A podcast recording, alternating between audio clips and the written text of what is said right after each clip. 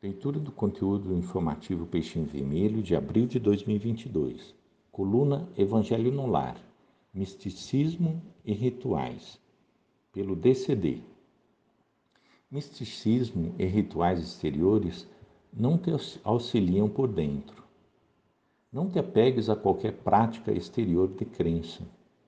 Seja a consciência o teu altar de oferendas a Deus. Os benfeitores espirituais sempre encontram o endereço de quem trabalha no bem dos semelhantes. A fé dispensa qualquer culto formal. Nada é mais forte que o poder curativo da prece. Quando se tem mérito nas mãos de um criminoso, se recebe a bênção. Esclarece-te, não te permitas explorar pelos falsos profetas.